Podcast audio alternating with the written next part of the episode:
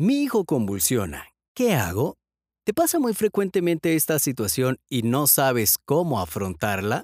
Te explicaré por qué suceden este tipo de episodios, qué debes hacer y cómo mejorarlos. Esto último es sin duda lo mejor de esta nota. ¿Tienes curiosidad? Quédate hasta el final. Bienvenido a Cana Medical Podcast. Antes de empezar, quiero invitarte a suscribirte y a activar las notificaciones para que no te pierdas de ninguna publicación nueva. No te arrepentirás. Ahora sí, ¿empezamos? De las experiencias más difíciles de ver, las convulsiones son un trastorno cerebral que provoca movimientos involuntarios e incontrolables del cuerpo debido a una alteración eléctrica repentina en el cerebro.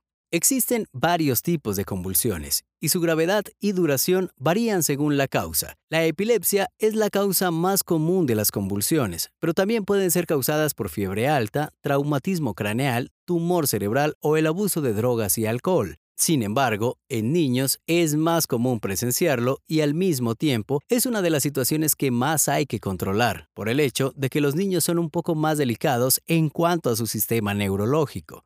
Y sí, es muy probable tratar las convulsiones y en muchos niños esta tendencia desaparecerá con la edad. Así que si tu bebé sufre de esto, no te preocupes. Sin embargo, cuando un niño muestra una tendencia a tener convulsiones de manera recurrente, se le puede diagnosticar epilepsia. Pero para tu tranquilidad, se estima que alrededor de una de cada 26 personas que han experimentado convulsiones desarrollarán esta enfermedad. Lo mejor que puedes hacer es un diagnóstico preciso. Será esencial para que los médicos puedan encontrar el tratamiento más efectivo. Y muy probablemente te preguntarás, ¿qué debo hacer si veo a alguien convulsionando? Si te encuentras con alguien que está sufriendo una convulsión, es importante saber cómo actuar para proteger a la víctima. La primera fase de una convulsión es cuando la persona está inconsciente y tiene movimientos anormales. En esta situación, debes proteger a la víctima y evitar que se golpee contra objetos cercanos. Coloca una almohada debajo de su cabeza y no introduzcas nada en su boca. Trata siempre de mantener la calma y pensar con cabeza fría. En la segunda fase, la persona deja de moverse y parece dormida. En este caso, debes asegurarte de que respire y colocarla en posición lateral de seguridad hasta que llegue la asistencia médica. Si la víctima deja de respirar, deberás poner la boca arriba e iniciar maniobras de soporte vital básico. Para colocar a la víctima en posición lateral de seguridad, arrodíllate junto a ella y vacía sus bolsillos de objetos voluminosos. Asegúrate de que tenga las piernas rectas con el brazo más cercano a ti en ángulo recto con el cuerpo y el brazo doblado por el codo con la palma de la mano hacia arriba. Cruza el brazo más alejado de ti sobre el pecho de la víctima y agarra su rodilla para girarla sobre un costado hacia ti. Asegúrate de que la vía aérea siga abierta, inclinando su cabeza hacia atrás y mantén su pierna doblada en un ángulo recto. Si sigues estos pasos, muy probablemente no habrá de qué preocuparse. Es común que las personas, al cabo de un rato, vuelvan a estar conscientes y si esto no sucede, lo mejor es buscar ayuda y llevarla a un centro médico más cercano. Y si esto es algo común, puedes hablar con tu médico y preguntarle si puedes usar un tratamiento como el CBD para ayudar a calmar estos episodios recurrentes.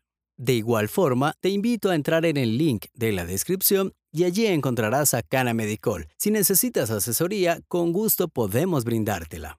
Si te atreves a probar el CBD, los beneficios serán infinitos en la mejora de los síntomas, intensidad y recurrencia de estos episodios. ¿Quieres esto? Entonces, entra en el link.